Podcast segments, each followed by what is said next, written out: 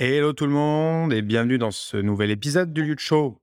Ça fait un petit moment que j'avais rien posté et je me suis dit que c'était le moment de reprendre. Je me suis racheté un petit micro tout bien propre et euh, je pense qu'au niveau technique, on devrait être pas mal. Qu'est-ce qui se passe dans ce show hein? Qu'est-ce qu'on qu'est-ce partage? Qu'est-ce qu'on écoute? Qu'est-ce qu'on découvre? Eh ben, ce coup-là, on va parler du design fiction. Voilà.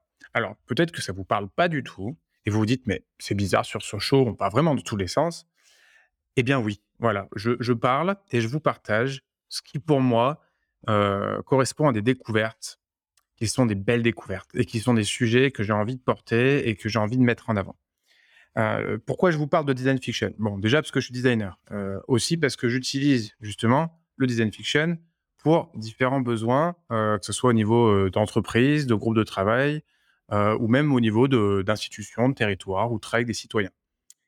Le design fiction, c'est un gros mot quand on n'est pas dans le monde du design, parce qu'on se dit, voilà, encore un, encore un design. Il y en a plein des designs différents.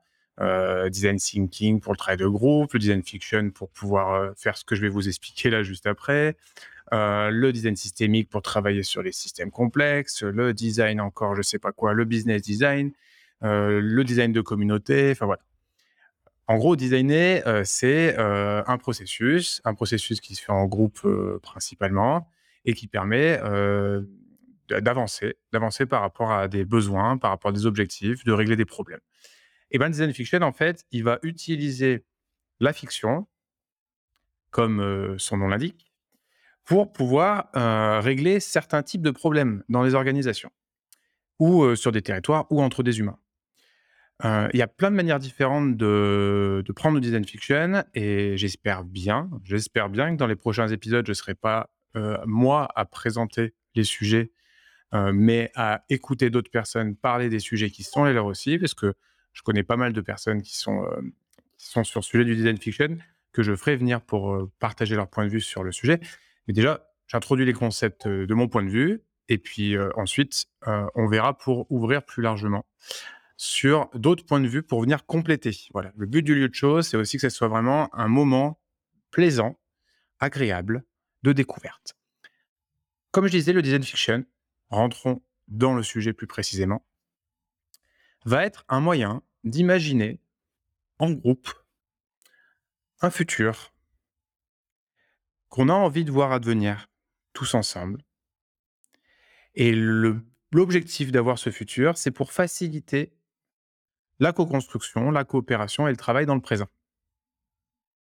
Si maintenant on se met en situation d'entreprise classique actuelle, on peut avoir des équipes qui sont dans une entreprise qui ne sont pas soit conscientes, soit même au courant de la vision profonde de l'entreprise. Ils sont au courant de stratégies, de directives qu'on va leur donner, de choses qu'ils ont à, travailler au quotidien, mais ils ne sont pas forcément directement connectés et pris par la vision de l'entreprise. Il existe plein de manières différentes de venir travailler sur la vision d'une entreprise. Euh, je pense que vous voyez tous à peu près ce que c'est. On peut aussi l'appeler l'intention de l'entreprise, la raison d'être de l'entreprise. Plein de termes différents. Mais l'idée, c'est de faire en sorte que toutes les personnes qui sont dans une organisation sachent dans quel bateau ils sont montés et où est-ce que le bateau va, pour savoir si ça leur convient bien ou pas. Alors bien entendu, si on est sur une entreprise très classique, c'est un groupe d'humains qui est là pour générer de la valeur et donc générer une économie. De cette économie, ensuite, il y a une redistribution qui est faite à toutes les personnes qui ont travaillé sur différents niveaux. Et euh, ces gens, voilà, travaillent pour gagner de l'argent. Ça, c'est euh, le fonctionnement, on va dire, euh, générique et classique d'une structure entreprise bien froid comme il faut. J'ai quand même l'impression qu'on est dans une époque où il y a ce besoin de pouvoir justement sentir du sens quand on va travailler. Et donc, quand on est dans une organisation qui est là juste pour gagner de l'argent, soit cette histoire euh, nous convient, et donc euh, l'histoire d'une croissance économique, d'un développement économique d'une entreprise nous convient parce qu'on a cette euh, appétence à l'entrepreneuriat, on a cette appétence au développement du business, pas de problème. Et puis pour plein d'autres humains, en fait, ça ne suffit pas. Ça ne suffit pas parce qu'il y a besoin d'avoir une, autre histoire. En fait, il y a besoin de se dire, OK, on est une entreprise qui va aider les sportifs à développer leurs compétences et à battre des records, par exemple. Ça pourrait être ça. On est une entreprise qui va faire en sorte que les gens vivent des expériences mémorables quand ils voyagent. On est une entreprise, enfin voilà, vous pouvez regarder, les visions ou les engagements ou les intentions de pas mal d'entreprises actuelles qui essayent de poser justement cette vision-là. La question, c'est comment est-ce qu'on pose une vision? Est-ce que c'est juste le dirigeant ou le co comité de direction d'une entreprise qui va poser une vision et qui ensuite va dire: «Voilà, c'est la vision de l'entreprise. Maintenant, on en a déterminé des stratégies pour pouvoir faire avancer cette vision. Heu, on vous les donne, heu, à vous collaborateurs et puis vous allez dérouler». Il y en a certains qui font ça et qui du coup se font aussi accompagner par des cabinets de conseil pour pouvoir redéfinir la vision. Redéfinir une vision, heu, ça peut passer par plein d'exercices et plein de démarches différentes où on va essayer de faire émerger, heu, les valeurs profondes des personnes qui sont à la direction, heu, qu'est-ce qu'ils ont envie de faire dans 5, dans 10, quand dans 15, dans 20 ans, enfin bref, il y a plein de techniques différentes, des ateliers vision, d'autres types d'ateliers. Moi, ce que je vou voulais essayer de vous partager aujourd'hui, c'est donc le design fiction qui, en partie, on ne s'arrête pas là, heu, vous verrez, permet de définir et d'écrire cette vision, sous la forme d'une fiction. Donc plutôt que de se dire: «Voilà, on doit poser une, une vision», on va plutôt se dire: «OK, heu, l'entreprise, à quoi elle va ressembler dans 15-20-25-30 ans? Heu, comment est-ce qu'elle est intégrée dans, heu, la société? Quel impact elle a sur la société? Quelle utilité, au niveau de la société elle a?» et donc du coup, le groupe de travail, qui dans l'idée, se veut être le plus diversifié possible, donc on va avoir, différents, profils de collaborateurs de l'entreprise dans dans l'atelier, que ça soit, sur les différents niveaux hiérarchiques et l'idéal, c'est de pouvoir également avoir, des formes d'expertise ou de points de vue qui viendraient de l'extérieur de l'organisation, comme par exemple des personnes qui sont peut-être sur des profils un peu prospectivistes, qui vont pouvoir apporter une lecture de l'évolution de la société ou d'autres personnes qui vont être sur des profils, anthropologues, ethnologues, psychologues, pour voir un peu comment est-ce que, au niveau psychologique, on peut imaginer, quelque chose de souhaitable dans l'avenir. Donc l'idée, comme je vous le dis, fiction, on va travailler sur une première phase qui va être une phase où on va venir imaginer en groupe un futur qu'on a envie de voir advenir pour pouvoir faciliter du coup, heu, le travail du quotidien. Quand je dis faciliter le travail du quotidien, c'est-à-dire que quand on sait où on va, quand on a cet imaginaire, quand on a, heu, cette vision, eh bien, c'est beaucoup plus facile au quotidien de comprendre le sens, heu, de chacune de nos actions, de voir comment chacune de nos actions, heu, vient nourrir les différentes stratégies et de comprendre les stratégies de l'entreprise qui permettent d'atteindre, heu, ce futur et cet état d'être, heu, prochain. Donc voilà, première partie d'un travail de design fiction, c'est de, créer cette fiction, créer cet imaginaire du futur. Quand je disais on peut aussi se faire accompagner, j'ai oublié bien entendu de parler de personnes qui sont plus sur des profils artistes, profils littéraires, écrivains, science-fiction ou tout ce que vous voulez. L'important en fait dans cette définition de du futur, c'est d'arriver à vraiment libérer les imaginaires, des différentes personnes qui sont en présence. Parce que quand on est la la tête dans le guidon, d'une organisation depuis un moment, on a du mal à voir comment cette organisation pourrait être différente et surtout, on a du mal à s'imaginer à quoi ça pourrait ressembler à plus que 10 ans, à plus que 5 ans même. Maintenant que les choses bougent si vite, on peut limite, difficilement, imaginer, très, très loin et l'idée, justement du design fiction, c'est pour ça qu'on dit bien fiction, ce n'est pas d'imaginer quelque chose qui soit réaliste, c'est d'imaginer quelque chose qui est souhaitable, qui est désirable. Donc on est beaucoup plus connecté sur la logique d'imaginaire, la logique du récit, la logique des histoires, des choses qui viennent toucher au niveau des émotions, qui viennent toucher au niveau du cœur, qui viennent créer une résonance, qui viennent créer une énergie. C'est ça qu'on cherche en fait.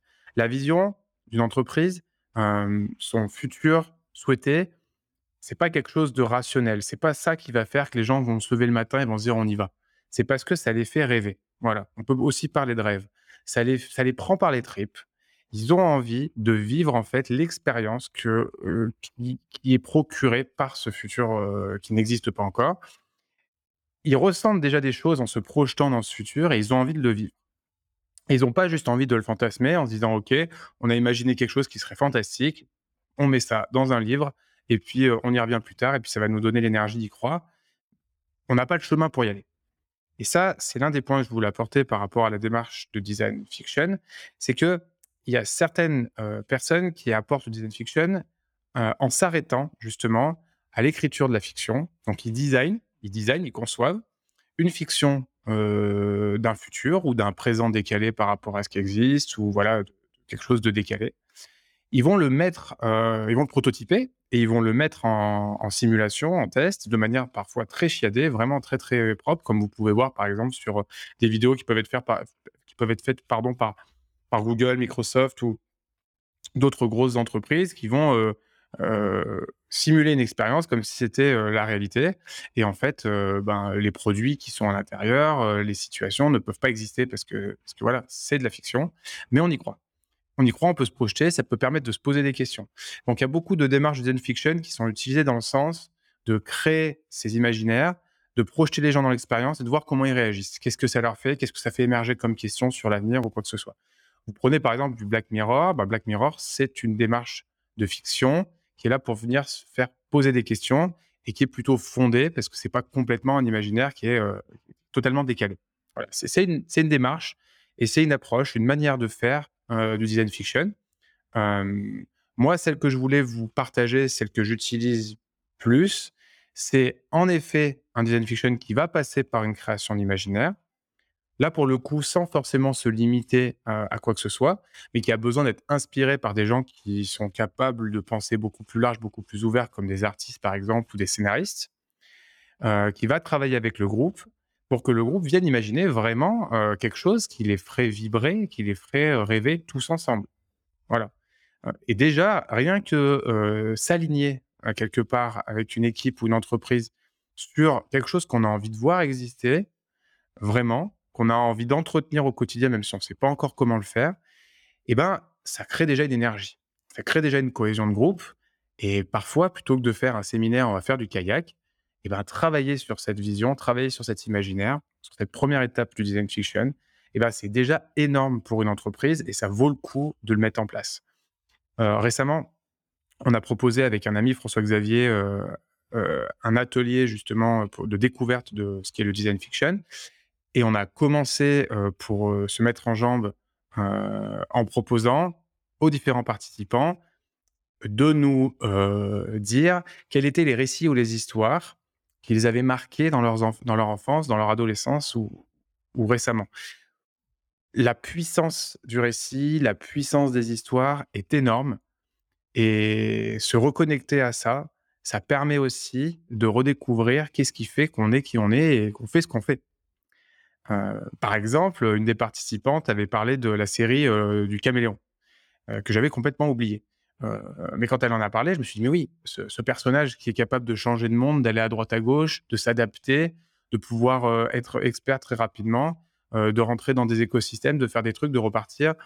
Je trouvais ça fascinant et au final, j'étais assez jeune et ça m'a imprégné. Ça m'a imprégné le fait de me dire: «Ben, j'ai envie de travailler avec plein d'entreprises différentes. J'ai envie de pouvoir monter en compétences très rapidement sur différents sujets de différents domaines, industries, pour pouvoir ensuite faire des ponts entre ces domaines et ces industries et j'ai envie du coup de partager ce que je découvre à d'autres gens comme je suis en train de le faire avec ce podcast.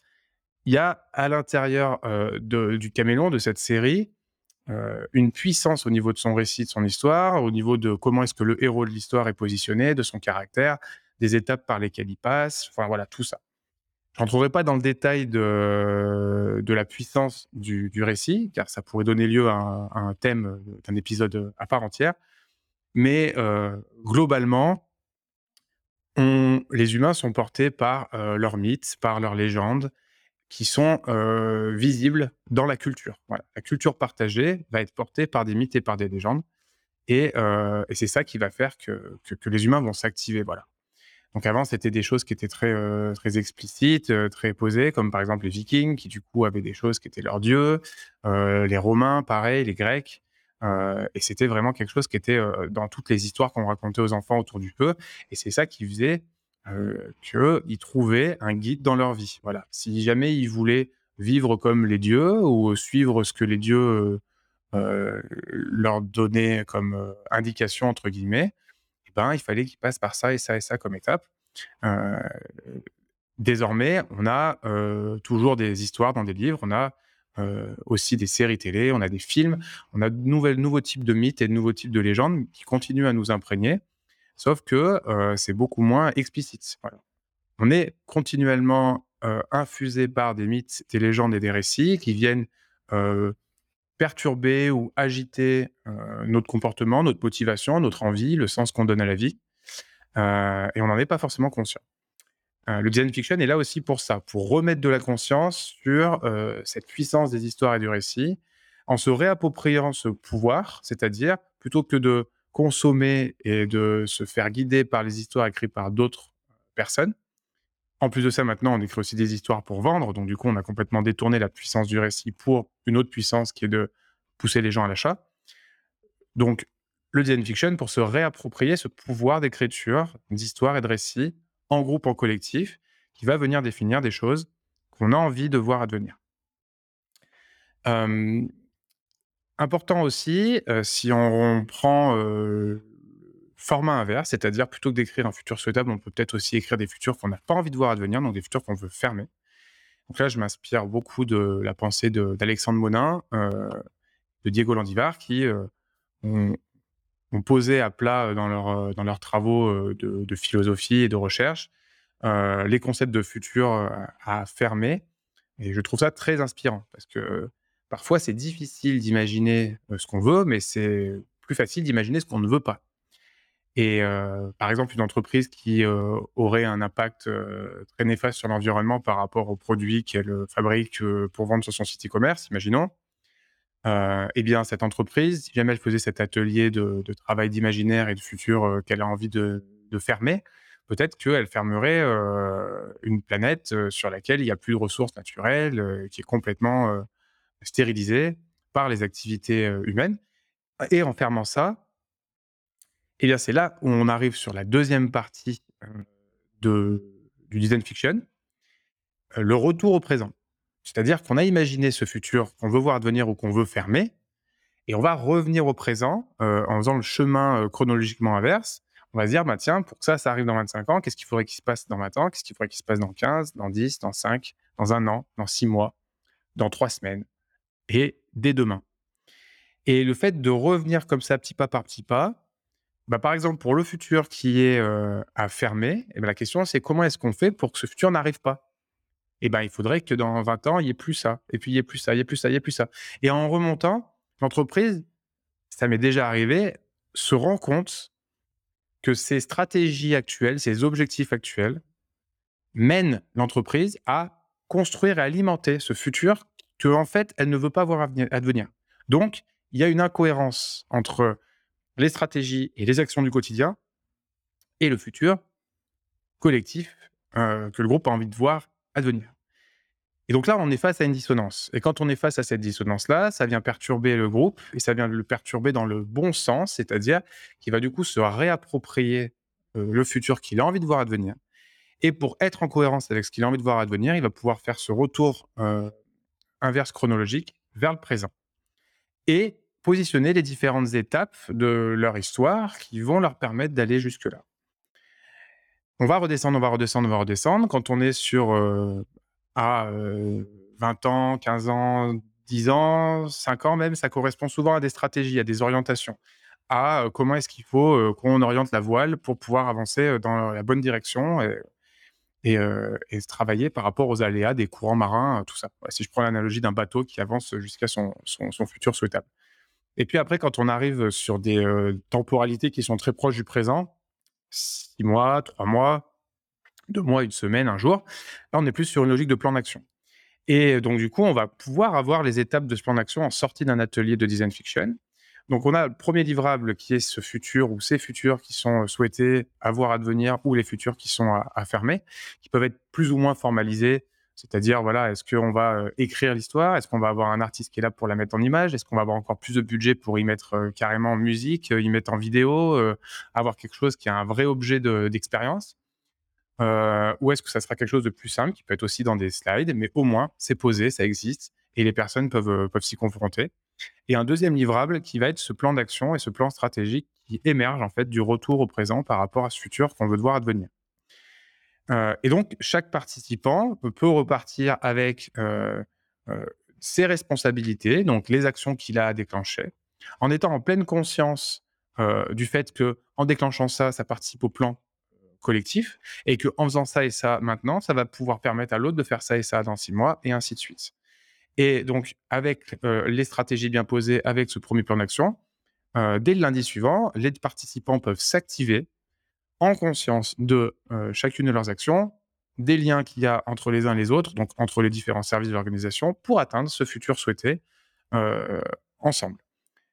Ça permet vraiment de redonner du sens, ça permet de reconnecter humainement les euh, personnes entre elles, de les réaligner, de redonner de la cohérence en fait à pourquoi est-ce qu'on est dans cette entreprise et, pourquoi est-ce qu'on travaille ensemble et pourquoi est-ce qu'on avance ensemble. C'est bien entendu une forme de prise de risque de la direction, comme à chaque fois qu'une direction doit retravailler sa vision, reposer les choses à plat d'un point de vue stratégique, c'est une prise de risque de le faire et de le faire avec les différents collaborateurs d'entreprise et de le faire avec des experts extérieurs qui vont peut-être venir bousculer ce que l'entreprise fait depuis un moment. Et si l'entreprise est dans une situation qui va plutôt bien, qu'elle veut juste anticiper potentiellement des chocs futurs ou des aléas et qu'elle veut un peu plus gagner en résilience et en, agilité, euh, c'est difficile de se lancer là-dedans parce qu'on se dit tiens ça tourne comme ça, c'est pas si mal, les gens sont pas si malheureux. On, peut se satisfaire en fait d'une situation qu'on a oubliée comme étant médiocre. Le point de vue extérieur va venir apporter euh, un peu de clarté là-dessus. Il va venir poser des questions. Le facilitateur qui facilite un atelier de design fiction en préparant l'atelier, va déjà venir poser des questions sur l'état actuel de l'entreprise, l'état actuel des relations, l'état actuel du, de la motivation des équipes, de l'engagement des collaborateurs, de toutes ces dimensions-là. Et en posant ces questions, on, peut déjà voir émerger un petit peu la, nécessité profonde de faire cet atelier ou pas. Voilà, c'était pour vous, euh, pour vous poser un petit peu les bases de, qu'est-ce que le design fiction, de la manière dont, euh, je le pratique bien entendu, je pourrais rentrer plus en détail sur d'autres épisodes, sur, sur chaque partie, en poussant un peu plus en détail aussi les différents outils, les différentes méthodes qui sont utilisées, comment est-ce qu'on anime ça en tant que facilitateur. Bref, voilà, si vous avez envie de pratiquer, n'hésitez pas, contactez-moi et on peut pousser un petit peu plus loin. En synthèse, je vous remets un peu les bénéfices de cette démarche. Comme je l'ai écrit sur la fiche qui, qui, en parle sur mon site, que je vous partagerai en lien sur, sur l'épisode. Mais avec un atelier design fiction, on va écrire ensemble le futur de l'entreprise avec une temporalité qui convient à l'entreprise. On entend France 2025, France 2030, on entend des stratégies à 2030. Voilà, c'est possible de positionner quelque chose qui se passera dans 10 ans, dans 15 ans, dans 20 ans même. Ce qui est important, c'est que la temporalité en fait va, euh, être nécessaire. Euh, l'écart en fait dans le temps va être nécessaire pour être sûr que les gens ne s'aillent pas d'imaginer quelque chose de rationnel ou de réaliste. Sinon, en fait, ils vont limiter leur imaginaire. La phase imaginaire, c'est une phase vraiment qui est une phase complète d'ouverture. C'est une phase qui est basée sur de l'émotionnel. C'est une phase qui doit être libératrice et qui doit faire du bien. En fait, c'est ça le truc, c'est de travailler ensemble sur quelque chose qui fait du bien, qui n'a pas de risque. On peut imaginer ce qu'on veut, on peut se planter, on peut recommencer, on peut réécrire, il n'y a aucun problème. Ce futur, quand il est écrit, va permettre de déterminer avec précision les prochaines actions concrètes. Parce que quand on sait où on va, on peut tirer le fil jusqu'à là-bas avec toutes les étapes qu'on va devoir dérouler. Un point qui est ultra important, c'est que quand on a défini ce plan d'action, quand on a défini ce plan stratégique pour aller vers le futur, ça n'est pas un objet qu'on va garder et qu'on va essayer de tenir au maximum c'est comme si on essayait de garder un certain cap dans la mer et puis que les conditions atmosphériques changent complètement, on va devoir passer par un détour, on va devoir changer de chemin. Et puis même, la personne qui navigue ou les personnes qui naviguent, peut-être que dans 2, 3, 4 ans, vont changer elles-mêmes. Leur culture va évoluer, leurs envies vont évoluer, donc le futur souhaité va changer. Et donc, du coup, c'est un atelier qu'on fait pour poser les choses, pour que dès le lundi suivant, il y ait ce retour de motivation, de sens, et que les gens savent où ils vont, mais c'est quelque chose à renouveler et à refaire dès le moment où on sent qu'il y a besoin de mettre à jour. C'est quelque chose qui se met à jour, qui est itératif. C'est vraiment là où on va trouver ce processus design. On va le prendre, on va le mettre en place, on va récolter des feedbacks au fur et à mesure du temps. Au fur et à mesure du temps, on va voir si ça colle toujours ou pas et si ça, ça va dans la bonne direction ou pas. Et si jamais ça ne fonctionne plus suffisamment bien, eh bien, on peut refaire l'atelier pour redéfinir les choses. Le fait d'avoir cette vision qui peut être révisée régulièrement, ça permet aussi de réviser les intentions des parties prenantes de l'entreprise. Et surtout, ben, dans une entreprise, il n'y a pas tout le monde qui reste pendant 10, 20, 30 ans dans l'entreprise. Il y a du turnover. Il y a des nouvelles personnes qui entrent, des nouvelles personnes qui sortent. Et donc, du coup, ils vont aussi apporter leurs mots, leurs phrases, leurs paragraphes à l'histoire commune. Donc le fait de le refaire régulièrement va permettre de réaligner, heu, les différentes personnes avec les nouveaux arrivants, de réaligner les intentions. Et puis, heu, comme je le disais, ça va permettre d'impliquer et d'engager émotionnellement les équipes dans un grand projet commun et c'est très souvent ce qui manque dans les entreprises, ce qui manque dans les institutions, sur les territoires, ce qui manque même des fois dans les collectifs de travail ou les collectifs, heu, d'accompagnement, desquels, je peux faire partie. Heu, on a une envie, une intention profonde, heu, individuelle et on n'est pas forcément venu la mêler, la mélanger avec les personnes avec lesquelles on travaille et du coup, il peut y avoir des dissonances et on peut se perdre un peu en chemin. Là, vraiment, on renoue avec le fonctionnement, heu, de l'être humain social, de se dire: «OK, est-ce qu'on fait partie de la même tribu?» si on fait partie de la même tribu, c'est-à-dire qu'on a envie de raconter la même histoire, on est acteur de la même histoire qui passe par telles et telles étapes et du coup, ça, on y écrit et ensuite après on le déroule. Le point final, heu, beaucoup plus rationnel, beaucoup plus concret, c'est d'arriver à mettre en cohérence, les actions du quotidien et les ambitions long terme. Pour justement complètement sortir du bullshit, sortir du greenwashing, sortir du washing, heu, autre. On a des ambitions, on a un plan d'action qui est construit par rapport à ces ambitions, qui nous mène vers ce futur qui est souhaité, qui est révisable régulièrement si jamais on sent qu'on ne le tient plus ou que ça va pas et ça met en cohérence le présent et le futur. Et ça, c'est vraiment ultra important pour justement sortir de la dissonance, du bullshit. Heu, d'un côté, on va raconter des histoires, de l'autre, on fait des trucs au quotidien. En vrai, les humains sont tellement imprégnés des histoires et des récits que si leurs actions ne sont pas en lien avec ces histoires et ces récits, ils le sentent. Ils sentent que ça ne vibre pas, que ça ne vit pas. Et, donc l'humain va se dévitaliser au fur et à mesure du temps. Ce qui donne de la vie à un humain et de l'énergie, c'est quand il participe à quelque chose qui est en cohérence au niveau de ses émotions, de son ressenti, de ce qu'il se raconte, de ce qu'il raconte aux autres. Voilà pour ce, pour ce, pour ce premier épisode d'introduction euh, un peu plus en détail euh, à ce que c'est que le design fiction, à comment l'utiliser. Euh, bien entendu, il y aura encore beaucoup à discuter sur le sujet, mais je le ferai certainement, comme je vous disais au tout début de l'épisode, avec d'autres personnes qui travaillent aussi le sujet pour avoir plus de diversité, pour qu'ils viennent aussi bah, me bousculer sur ce que je pense être des vérités, des choses qui marchent et qui peut-être pour eux ne marchent pas, et puis d'autres manières aussi de voir le, de voir la chose. Euh, je vous donne rendez-vous dans un prochain épisode euh, dont vous découvrirez le sujet, car je ne le sais même pas moi-même encore. C'est des choses qui sont euh, de l'ordre de, voilà, de l'inspiration, de quand ça vient, de l'intuition, du sujet du moment. On, s'adapte. En tout cas, à très bientôt. N'hésitez pas à me contacter si vous avez des questions, si vous voulez des ressources. Comme je vous disais, on a mis en place avec François-Xavier un atelier qui permet de découvrir la puissance des récits et le design fiction. Donc, on peut vous le partager et puis, euh, et puis répondre à vos questions si vous nous contactez. Voilà. Allez, à bientôt et merci encore pour votre écoute et votre attention.